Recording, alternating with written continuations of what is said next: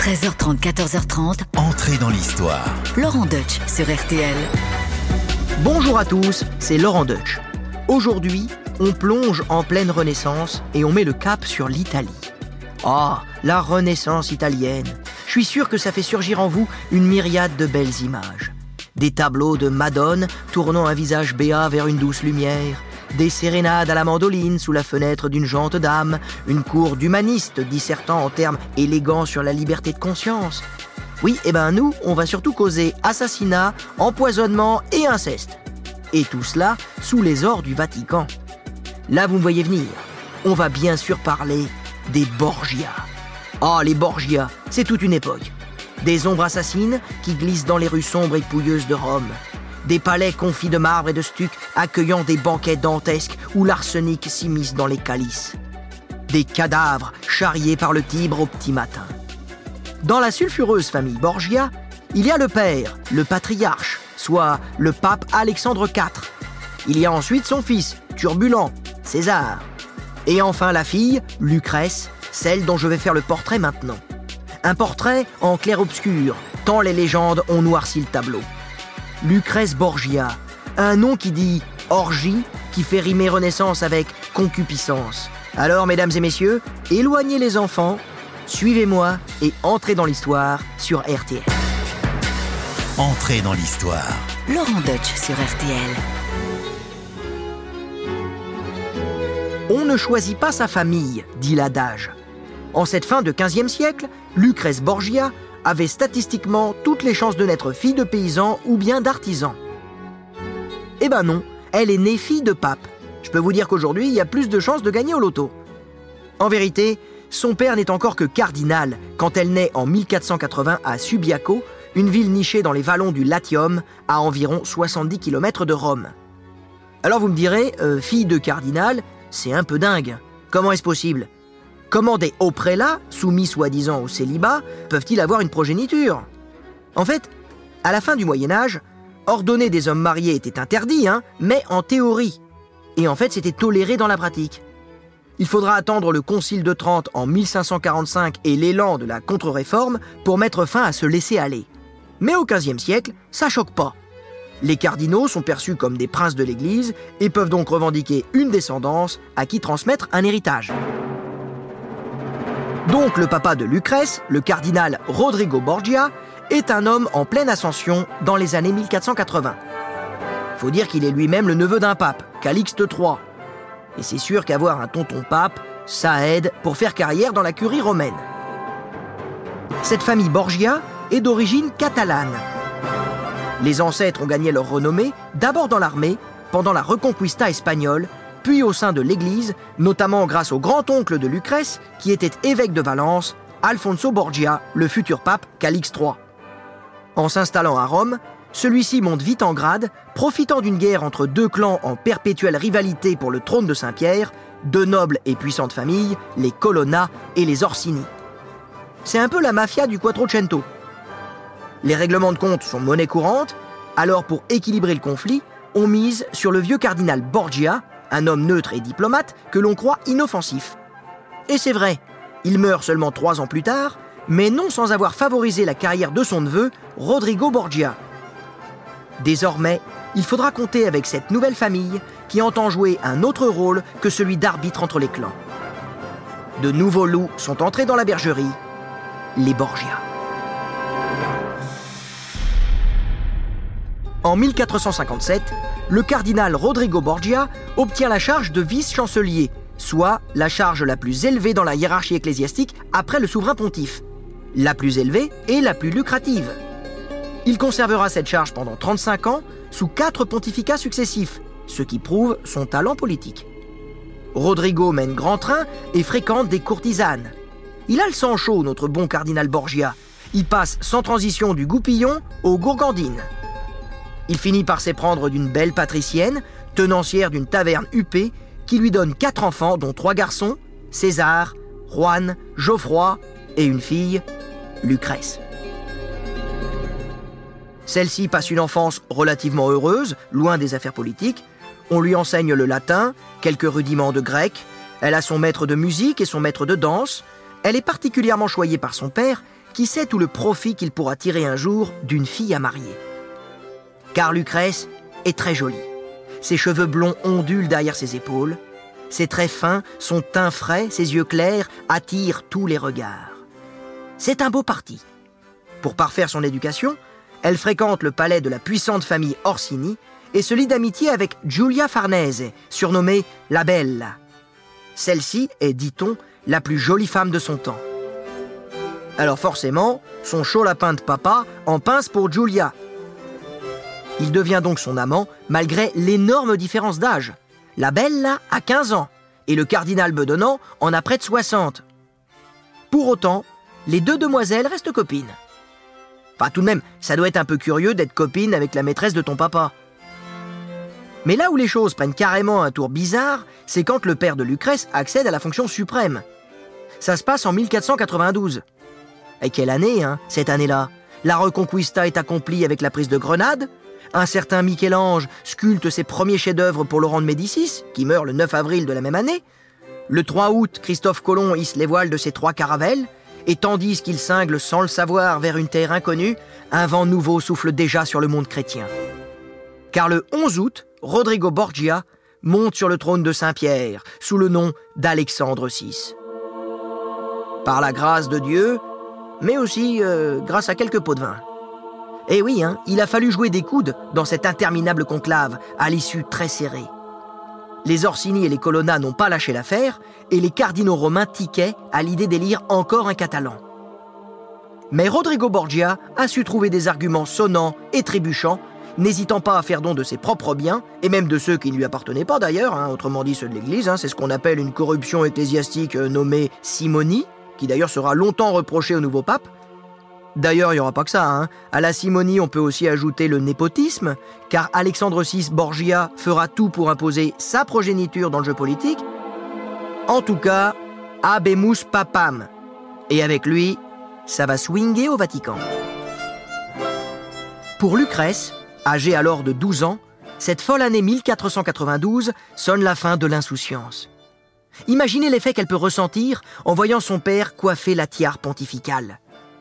C'est lui le vicaire du Christ, l'élu qui commande à tous les rois de la terre. Mon papa, c'est le pape. Promise tour à tour à deux nobles espagnols dans son enfance, Lucrèce voit subitement ses fiançailles rompues. Alexandre VI a maintenant d'autres projets. Et eh oui, à présent il est au sommet, il peut faire monter les enchères. Et les prétendants ne manquent pas dans cette péninsule italienne morcelée en d'innombrables principautés et cités rivales. Alors, il y a des gros morceaux, hein, comme le duché de Milan ou la République de Venise au nord, mais il y a aussi le royaume de Naples au sud, aux mains des Aragons. Au centre, il y a les États pontificaux. Alexandre VI, il aimerait bien agrandir son territoire. Il a besoin de sceller des alliances. Sa jolie fille, fraîche comme une rose, est un atout dans sa manche.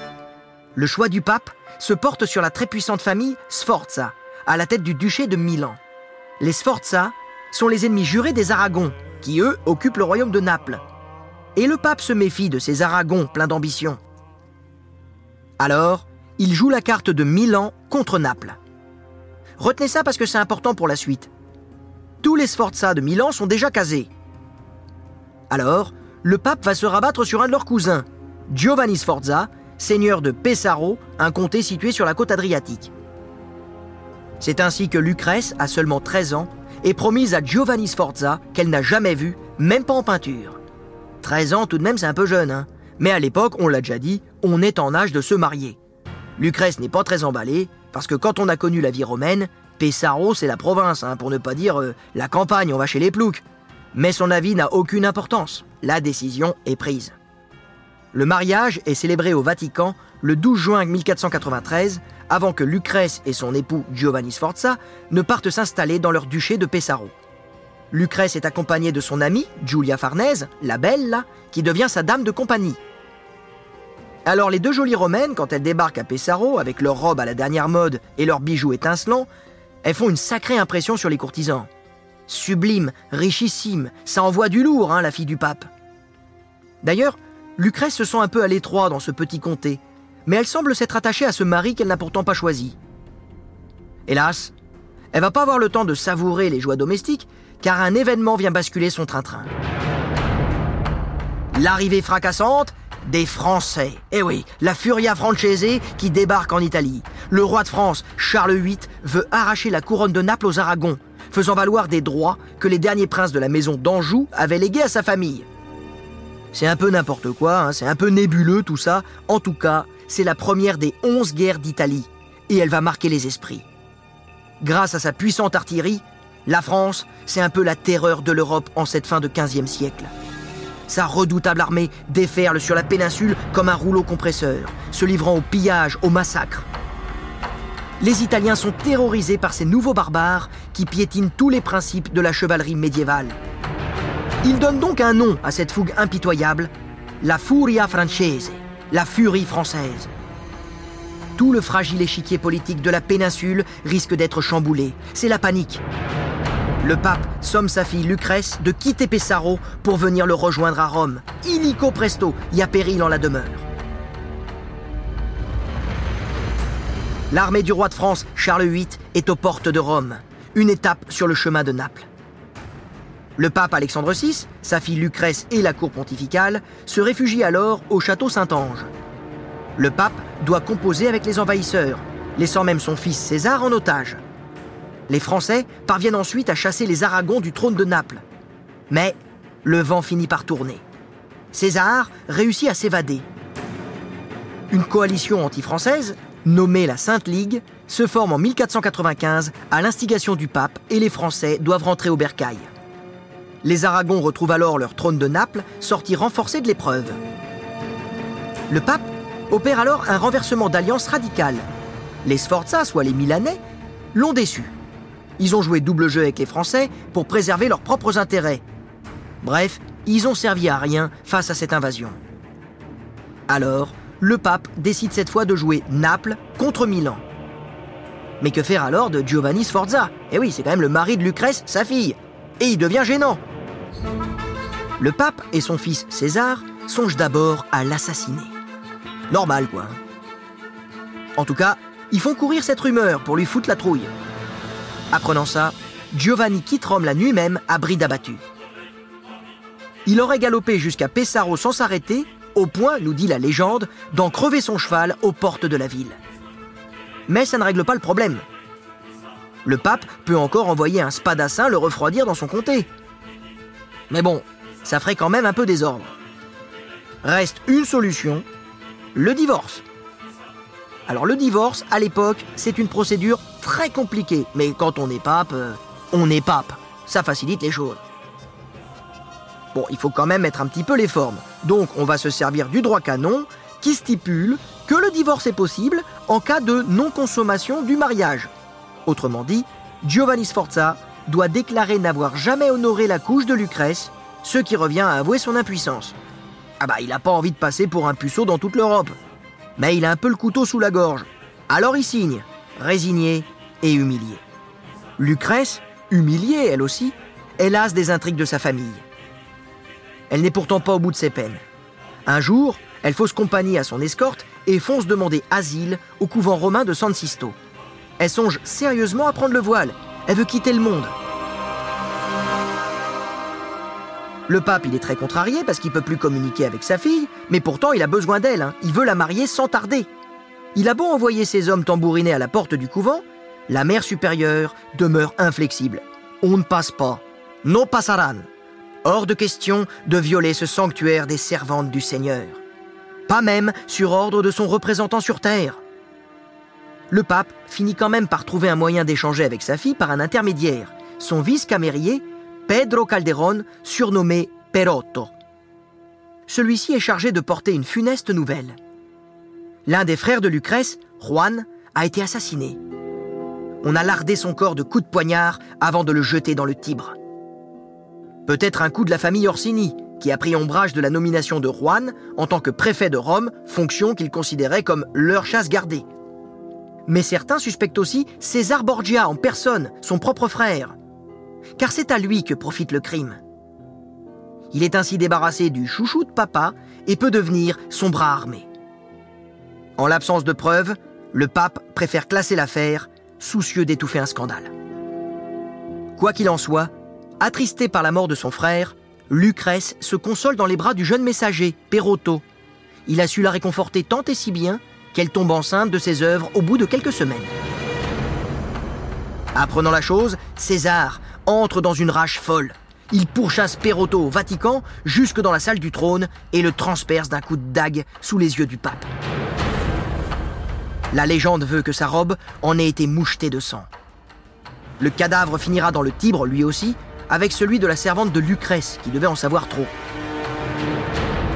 Cette grossesse, il est vrai, ça arrange pas les affaires des Borgia. En pleine procédure de divorce avec son premier époux Giovanni Sforza, Lucrèce doit paraître devant une cour de cardinaux chargée d'examiner le dossier. Sortie du couvent enceinte de 8 mois, la fille du pape doit jurer sur son honneur qu'elle est encore Virgo intacta, c'est-à-dire vierge. Eh euh, la grosse blague quand t'es enceinte de 8 mois. Alors il faut croire que les servantes ont suffisamment arrangé sa robe avec des fanfreluches pour tromper la vigilance de la vénérable assemblée, parce que ça va fonctionner. On va la croire vierge.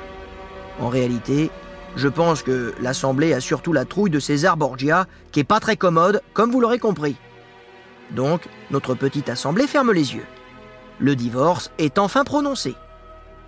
Quant au petit rejeton, hein, très embarrassant en pleine négociation pour un nouveau mariage de Lucrèce, il est tenu à l'écart de sa mère, le pape réglant la question en attribuant publiquement la paternité à son fils César et une dame romaine. Circuler, y a rien à voir. Et voilà notre Lucrèce, de nouveau célibataire et vierge. La voie est donc ouverte pour un nouveau mariage avec le camp adverse, les Aragons de Naples. Le clan Borgia choisit de marier Lucrèce à Alphonse d'Aragon, duc de Bisségli et prince de Salerne. Bon là encore, Lucrèce a toujours pas voix au chapitre, mais à vrai dire, elle a pas trop à se plaindre. Alphonse est bel homme. Ils ont en plus à peu près le même âge tous les deux, 18 ans, et ils se plaisent aussitôt les deux tourtereaux filent le parfait amour. En plus, le pape confie de grandes responsabilités à sa fille, car il n'a confiance qu'en ceux de sa famille. Il nomme Lucrèce gouverneur de Spolète, une place forte située entre Rome et Pérouse, en Ombrie. Malgré son jeune âge, Lucrèce va au-delà de ses espérances, montrant une véritable autorité politique et une saine gestion administrative. Elle s'acquitte tant et si bien de sa tâche qu'Alexandre VI va jusqu'à lui confier les rênes du Vatican lors de ses déplacements. Vous imaginez le tableau? Une femme se retrouve de fait à la tête de la papauté, chose aussi inédite qu'insolite. Alors bien sûr, elle peut pas régenter les questions liturgiques, mais c'est elle qui prend connaissance du courrier et qui expédie les affaires courantes. Évidemment, cette démonstration flagrante de piston ne va pas sans quelques grincements de dents hein, au sein de la curie, et on traite Lucrèce avec ce qu'on appellerait aujourd'hui du sexisme. Un exemple Le cardinal de Lisbonne, auprès duquel Lucrèce vient un jour prendre conseil pour un acte officiel, lui aurait rétorqué Avez-vous seulement une plume? Jeu de mots grivois sur penna et penne en italien, soit plume et pénis. La classe. En tout cas, malgré ça, tout roule pour Lucrèce. Elle a un nouveau mari qu'elle aime, elle remplit ses missions politiques avec brio Seulement voilà, avec les Borgia, le bonheur, ça dure jamais bien longtemps. Un an après le mariage de Lucrèce, les Français reviennent mettre le bazar en Italie. Ils lâchent pas l'affaire. Cette fois, c'est Louis XII qui veut conquérir le royaume de Naples et au passage le duché de Milan qu'il revendique de par sa grand-mère, Valentine Visconti. Un tant qu'à faire, c'est sur le chemin. Mais cette fois, le pape trouve un terrain d'entente avec les Français. Alors, il retourne encore sa soutane, hein. il lâche les Aragons de Naples. Oui, alors, euh, désolé les gars, hein. finalement, euh, on va quand même pas se fâcher avec le roi de France. Hein. En plus, ils sont un peu énervés, les gars, donc euh, on va calmer le jeu, on va jouer la défense. Et qui c'est qui trinque Une fois de plus, c'est le mari de Lucrèce. Il devient gênant. L'histoire se répète. Alors cette fois, qu'est-ce qu'on va faire de ce pauvre Alphonse d'Aragon? On va quand même pas rejouer la comédie de l'impuissance. Là, ça va commencer à se voir. Bon bah écoutez, on a qu'à le tuer cette fois, c'est plus simple, hein, on l'a pas encore fait. Et lors de sa venue à Rome en juin 1500, Alphonse d'Aragon tombe dans une embuscade. Il a le malheur de s'aventurer avec son écuyer aux abords du Vatican. Soudain, des faux pèlerins, qui faisaient mine de dormir, se lèvent comme un seul homme et assaillent les promeneurs. Blessé à la tête, Alphonse s'effondre ensanglanté. Ses deux compagnons parviennent à le traîner jusque dans le palais du Vatican. Très mauvaise idée. hein. Le Vatican n'est vraiment pas un lieu sûr sous le pontificat d'Alexandre VI Borgia. Lucrèce et Sancia d'Aragon, la sœur d'Alphonse, lui prodigue les premiers soins. Lucrèce veille à son chevet jour et nuit. Elle fait goûter ses repas par crainte de poison et fait placer 16 estafiers à la porte. Un beau jour, César vient rendre visite au convalescent.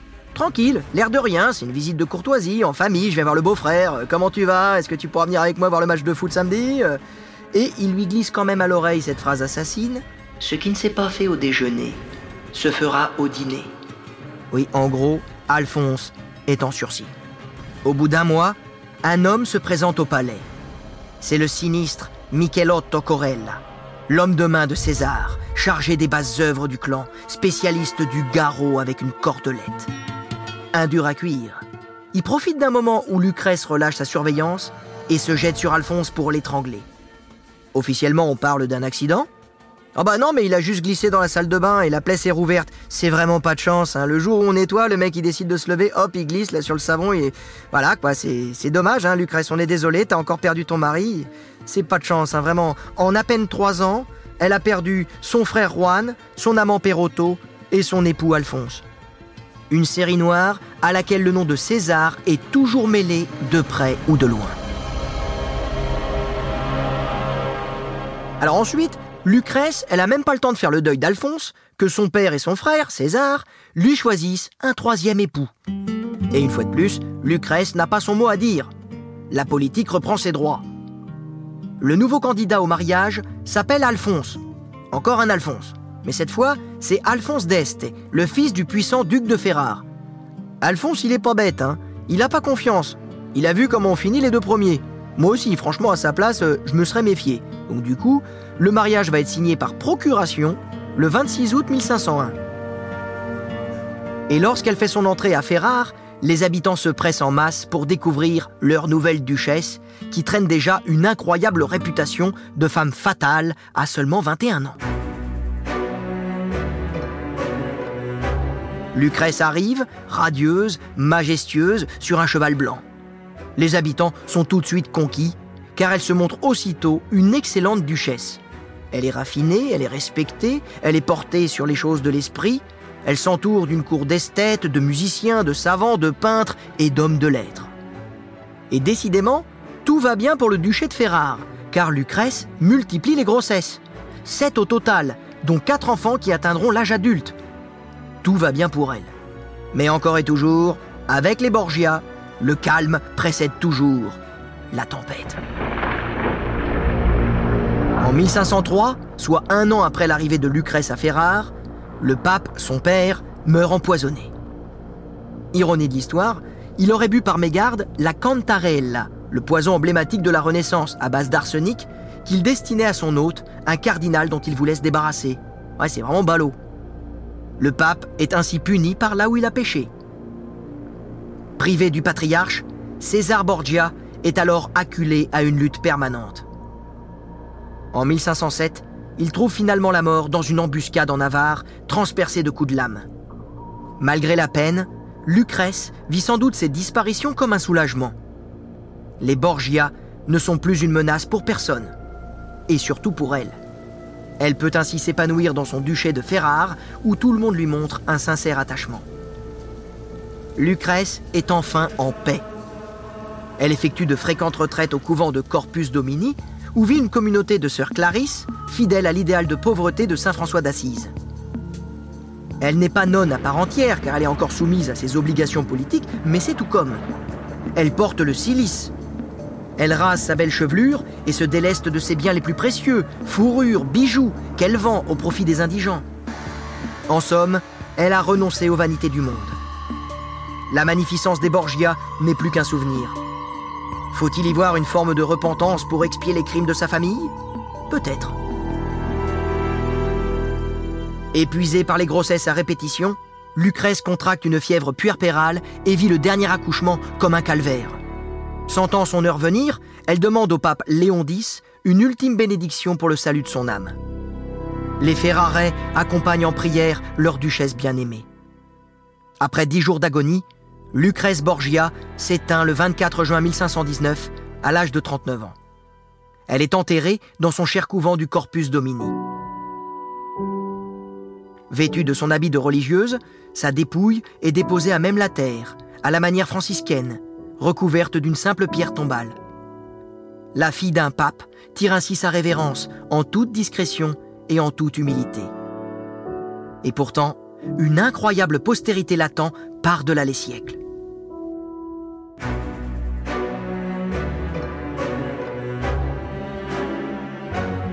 On vient de le voir ensemble, Lucrèce Borgia s'est toujours montrée une femme digne, humble, pieuse, aimante et aimée, soumise aux intérêts de sa famille et de ses sujets. Alors d'où vient cette réputation de femme fatale, d'empoisonneuse aux relations incestueuses? Le premier qui a parlé d'inceste, c'est Giovanni Sforza. Souvenez-vous, son premier époux. Vexé de passer pour un impuissant dans l'humiliante procédure du divorce, il se venge en faisant courir le bruit que si on lui enlève sa femme, c'est parce que le pape souhaite avoir la liberté de jouir lui-même de sa fille. Un simple sous-entendu rancunier qui va faire couler beaucoup d'encre. Un autre scandale, que la postérité a retenu sous le nom de banquet des châtaignes ou banquet des 50 courtisanes, a défrayé la chronique. Il s'agit d'une fête donnée par César le 31 octobre 1501 au sein du Vatican. Cette fête aurait tourné en orgie. On aurait demandé à des prostituées, en tenue d'Ève, de déguster des châtaignes par terre, à quatre pattes, pour mieux tendre la croupe au soudard de César. Or, le chroniqueur qui rapporte cette scène lubrique et qui mentionne la présence de Lucrèce n'était lui-même pas présent au banquet. On peut donc en douter. Mais les légendes ont la peau dure. Calomnier, calomnier, il en restera toujours quelque chose, hein, dit l'adage. Puis, l'irruption de la réforme protestante dans la chrétienté va beaucoup contribuer à la mauvaise réputation des Borgia. On fustige mieux les papistes en les présentant comme des dépravés, à commencer par le pape en personne. Alexandre VI Borgia devient l'incarnation d'une église romaine dévoyée, corrompue, où règne le vice, la simonie, le népotisme. Et forcément, Lucrèce, hein, la fille, n'est pas épargnée par les cabales. Les artistes vont ensuite prendre le relais en caricaturant les ragots pour créer un personnage en rouge, en noir. Espagnole sous ses cheveux blonds, courtisane sous son air candide, elle avait la tête d'une Madone de Raphaël et le cœur de Messaline, écrit Alexandre Dumas dans Les Borgia. Mais c'est Victor Hugo qui va en faire la femme la plus sulfureuse de la Renaissance. Laissant complètement de côté la réalité historique pour atteindre une puissance dramatique. En 1833, il signe le mélodrame Lucrèce Borgia, accueilli triomphalement la même année au théâtre de la Porte Saint-Martin. Et maintenant que nous vous avons dit nos noms, madame, voulez-vous que nous vous disions le vôtre? Non, non, ayez pitié, mes seigneurs Pas devant lui! Ôtez votre masque, madame Qu'on voit si vous pouvez encore rougir. Inceste à tous les degrés! Inceste avec ses deux frères qui se sont entretués pour la bourdelle Inceste avec son pape Inceste avec ses enfants si elle en avait C'est Lucrèce Borgia Passionné par les difformités morales et les figures monstrueuses, Hugo prête à son héroïne les pires penchants. Tel un fils imaginaire, fruit de l'inceste avec son frère, qui meurt empoisonné dans ses bras. Pourtant, Lucrèce n'a jamais fait usage de la cantarelle. Mais le poison colle à son image de femme vénéneuse, qui séduit tant les esprits baudelairiens. Alors c'est vrai, les Borgia n'étaient pas des saints, loin s'en faut. Mais dans le contexte des rivalités princières, ils savaient sans doute qu'il valait mieux être l'assassin plutôt que l'assassiné. Et puis après tout, sans cette violence, la Renaissance n'aurait peut-être pas été la Renaissance. Songez à cette excellente tirade d'un film d'Orson Welles. L'Italie sous les Borgia a connu 30 ans de terreur, de meurtres, de carnage, mais cela a donné Michel-Ange, Léonard de Vinci et la Renaissance. La Suisse a connu la fraternité, 500 ans de démocratie et de paix, et ça a donné quoi? Le coucou. Comme quoi, le mal parfois, ça fait du bien. Je vous laisse méditer là-dessus. RTL, entrée dans l'histoire. Avec Laurent Deutsch. Eh bien, j'espère que ce petit voyage sur les traces de Lucrèce Borgia vous aura captivé. Et pour en parler, j'ai la chance d'avoir à mes côtés un spécialiste, Jean-Yves Borio, professeur émérite à l'Université de Nantes, spécialiste de la Renaissance italienne, auteur d'une biographie sur les Borgia. Donc c'est vraiment l'homme qu'il nous faut. Bonjour Jean-Yves. Bonjour Laurent. Alors, on va rentrer dans le vif du sujet, on va parler des Borgia, parce que Lucrèce Borgia, finalement, il n'y a pas grand-chose à lui reprocher. Cette légende noire, on la doit véritablement à... À Victor Hugo à Victor Hugo. C'est lui qui a, en 1833, a construit, à partir d'éléments épars, a construit cette légende noire. Et comme la pièce est extraordinaire, on continue à la jouer, comme vous le savez, à euh, la Comédie Française actuellement. On ne peut rien contre une pièce de cette qualité. Hein. Il est très difficile de euh, rendre à euh, Lucrèce, ben, ma foi, son identité, hein, parce que Lucrèce, c'est, comme vous l'avez dit, c'est une princesse du temps, hein, avec ce que ça comporte de positif, c'est-à-dire que c'est une jeune femme très cultivée qui parle plusieurs langues, qui parle le castillan, qui parle l'italien, euh, qui écrit le latin et comprend un peu le grec, c'est également une jeune princesse. Hein. C'est la princesse Borgia, c'est-à-dire qu'on la marie hein, suivant, eh ben, ma foi, les exigences de euh, la politique familiale, en l'occurrence la politique de son père. Parce que finalement, cette légende noire, il n'y a, pas de fumée sans feu. Euh, Victor Hugo a tout inventé, certes, mais quand même, le papa, Alexandre VI, le pape, lui, euh, il est beaucoup plus sulfureux. C'est vraiment lui qui va créer le nom, hein, euh, la marque de fabrique des Borgia. Oui, parce qu'il est arrivé au pouvoir d'une manière un petit peu étrange. Hein. Il a euh, quand même acheté les voix qu'il fallait. Il a acheté 15 voix hein, au conclave qu'il a élu. Et ça, ça fait évidemment très très mauvaise impression dans l'Europe entière. Les, oui, mais c'était une pratique courante. Les papes, ils achetaient toujours, en quelque sorte, leur, leur titre, leur charge. Oui, vous, vous avez raison. D'ailleurs, son principal euh, concurrent, Giuliano della Rovere, euh, qui était le candidat des Français, avait reçu de la Cour de France 200 000 ducats, une somme énorme pour acheter les voix qu'il pourrait acheter. Ce à quoi les Génois avaient rajouté 100 000 ducats. Donc il avait 300 000 ducats pour acheter les voix euh, nécessaires. Seulement, eh bien, il a eu affaire à quelqu'un de, redoutable et de remarquable, c'est-à-dire le futur Alexandre VI, c'est-à-dire Rodrigo Borgia, qui était lui vice-chancelier d'église, en gros premier ministre. Hein. Il n'y a pas de chancelier d'église, c'est le il était donc Premier ministre, il était Premier ministre en quelque sorte, avec des guillemets, de trois papes. Il connaît admirablement tout le cheptel cardinalis, il sait comment les acheter et il va en acheter plusieurs. Hein. Il va se servir pour ça d'un relais euh, qui est euh, quelqu'un qui s'appelle Ascanio Sforza. Cette euh, famille Sforza, c'est une, famille tentaculaire hein. et c'est une famille qui est très riche hein, et qui a beaucoup d'entrejances. On va lui promettre la charge de vice-chancelier on lui donne un évêché, on lui donne les bénéfices de plusieurs abbayes. En tout cas, vraiment, si vous me permettez l'expression, euh, là, Rodrigo, il met le paquet. Hein. Et en plus, c'est d'ailleurs ce qu'on lui a reproché, c'est que ce c'est ah. pas son argent, c'est les biens de l'Église. Et c'est là où ça va euh, faire une tempête. Absolument. Parce que, euh, bon, comme vous le disiez, c'est une pratique courante. Seulement en général, vous voyez, l'argent pour Giuliano la Rovere venait de France, venait de la cour de France. Donc c'était quelque chose qui n'appartenait pas à l'Église, ça va de mhm. soi. Comme ils n'ont pas, bon, attention, ils ne sont pas sur la paille, hein, loin de là, mais ils n'ont quand même pas une fortune considérable, hein, les, les, Borgia. Alors ils vont être obligés de vendre ce qui ne leur appartient pas, c'est-à-dire des bénéfices d'abbaye. Par exemple, ils ont l'abbaye de Subiaco à côté de Rome qui rapporte 1200 ducats par, euh, par an. Eh bien, il va, euh, Alexandre, va donner, Rodrigo encore, va donner ces, bénéfices-là. Il va faire des cadeaux comme cela, des cadeaux somptueux. Euh, ça lui coûte pas grand-chose, ça lui appartient pas. Donc on comprend que ça n'a pas plu à certains. Mais avec les Borgia, c'est pas fini. Après le père, donc Rodrigo, qui va devenir le pape Alexandre VI, eh bien, nous allons nous intéresser au fils, César. Alors lui, hein, Jean-Yves, il a du sang sur les mains, celui-là. Ah oui. Et de toute façon, il était prédestiné. Vous vous rendez compte Le père s'est donné à lui-même le nom d'Alexandre, il l'a choisi, et il a donné à son fils le nom de César. C'est tout un, tout un programme. Hein. C'est-à-dire que euh, César était voué à devenir, à un moment ou à un autre, le bras armé de la famille. Hein. Dans un premier temps, on lui fait faire des études religieuses. Hein, comme à tout le monde dans la famille, on fait faire du droit canon, c'est-à-dire du droit religieux, et du droit civil. Bon. Il a été un excellent étudiant, et il est devenu très tôt, beaucoup trop tôt, évêque, euh, puis cardinal, et lui, n'est pas fait pour ça du tout. Hein.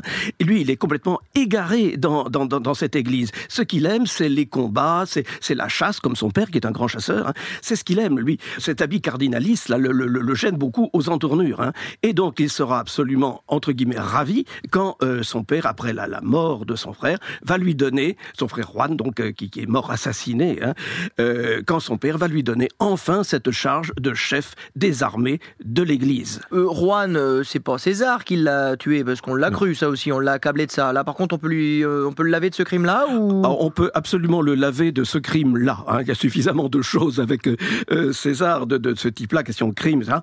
mais on peut le laver de cela. Il a été tué, alors sans doute, sans doute, parce que nous n'avons pas de preuves et nous n'en aurons pas, par quelqu'un du clan Orsini. Vous savez, ces fameux Orsini dont Ouais, vous les avez rivaux. parlé, les rivaux, les Orsini, les Colonna, qui ont des milices hein, euh, qui patrouillent toutes les nuits dans la, la- cette ville de Rome, de, cette Rome de la Renaissance, qui est un véritable coupe-gorge, hein, où la, la nuit rien n'est éclairé, etc. C'est une, ville dangereuse. C'était un fêtard, passez-moi l'expression, c'était un fêtard, Juan. Et là, il a fait la fête de trop, quoi. Et il a été donc ainsi tué lors d'une de ces fêtes Pérégrination innombrables. nocturne. Eh oui. Mais alors par contre, et alors, et alors avec sa sœur, avec Lucrèce Borgia, parce que évidemment la légende euh, leur prête des rapports libidineux, incestueux. euh, Qu'est-ce qu'il en est de ça? Ça, par contre, c'est là aussi infondé. Absolument. Il n'y a aucun document euh, qui aille dans ce sens. hein. Et dans les, correspondances des euh, légats avec euh, leur cours euh, d'origine, hein, il n'y a rien qui aille dans ce sens. Et vous pensez bien que s'ils avaient vu quelque chose, ils l'auraient immédiatement signalé. hein. Vous savez, la rumeur à Rome, c'est si dice. On dit que. Eh bien non, on n'a pas dit que César et sa sœur avaient des relations donc incestueuses. César, euh, César était un grand amateur de femmes, hein, bien entendu, mais euh, jamais on n'a pu aller jusqu'à dire qu'il avait eu des rapports libidineux, comme vous le disiez, avec sa sœur. Là, il faut oublier cette, cette affaire-là. Encore une fois, merci Victor Hugo. hein. Voilà. Quand, quand la légende devient vérité par Ah la poésie, par les romantiques. Ils sont, ils Effectivement. sont terribles, ils sont terribles. Mais on leur en voudra pas parce que, quand même, Victor Hugo, pour moi, c'est le plus grand auteur de notre histoire. Euh, Jean-Yves Boriot, je vous remercie beaucoup pour cet éclairage. Je rappelle que vous êtes professeur émérite à l'Université de Nantes, spécialiste de la Renaissance italienne, et que vous allez sortir l'année prochaine, en mai 2022, chez Perrin, une euh, biographie sur Léonard de Vinci, son temps et le nôtre, à ne surtout pas manquer. Et voilà, entrer dans l'histoire, c'est fini pour aujourd'hui, mais je vous rappelle que chaque vendredi, vous pouvez découvrir en exclusivité un nouvel épisode d'Entrée dans l'histoire en podcast. Alors, si vous n'avez pas encore écouté les épisodes précédents, sachez qu'ils sont tous disponibles à la réécoute. N'hésitez pas à vous y abonner. À bientôt sur RTL.